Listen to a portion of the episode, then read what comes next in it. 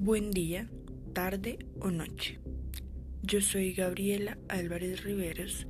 Estoy en primer semestre de Derecho en la Universidad La Gran Colombia. Hoy vamos a reseñar, reflexionar y hablar un poco sobre una película. La película se llama Tesis sobre un homicidio. Es una película argentina del año 2013 de misterio, suspenso e investigación. Es muy buena y muy atrapante. Intentaré dar un resumen completo de la película. Roberto, un abogado de alto prestigio, ya retirado, ahora se dedica a la docencia. Va a dar un seminario sobre derecho penal.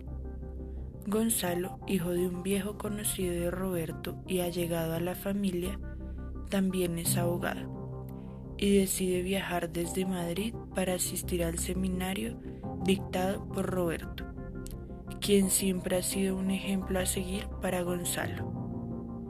El transcurso de una de las clases que se realizan de noche se ve interrumpido por un horrible suceso. Una muerta, violada y torturada se encuentra al frente de la facultad. En una charla anterior entre Roberto y Gonzalo, Gonzalo dijo que lo importante no era el crimen, sino contra quién se cometía. E hizo un ejemplo con la destrucción de una mariposa. La mujer asesinada llevaba un colgante de una mariposa. Este pequeño detalle para Roberto es un indicio de que Gonzalo es el asesino. Esto lo lleva a acercarse al caso y a hacer una completa y exhaustiva investigación para demostrar su teoría. Paso a paso, Roberto se convence más de ello, y todo a medida de que avanza la película parece evidenciar que así es, pero no hay rastro o señal alguna que ayude a comprobar su tesis. Al final no muestran al responsable del homicidio. Bueno, ahora mi opinión y sensaciones en cuanto a la película. Es increíble cómo una película que gira en torno a un único hecho logra mantenernos conectados, intrigados, con ganas de participar en ella y ansias de saber qué es lo siguiente que va a pasar. La película nos va convenciendo, como a Roberto, de que Gonzalo mató a Valeria. Nos da razones lógicas, posibles indicios y pruebas que a la final no son pruebas. Entre líneas nos deja ver que Roberto se obsesiona fácilmente y ve cosas donde quizá no las hay nos muestra que dos de sus amigos le recuerdan constantemente un caso en el que ya se equivocó.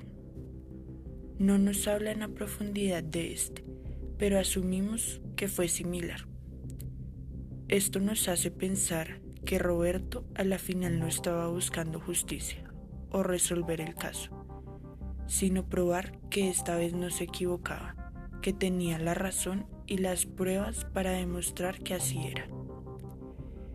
El hecho de involucrar a Laura, la hermana de la víctima, es confuso y un poco cruel. Roberto busca utilizarla para probar su teoría y no sabemos las intenciones reales de Gonzalo. La idea de Roberto tiene sentido a su modo de ver las cosas pero no hay nada que pueda argumentar y probarlo, más que suposiciones.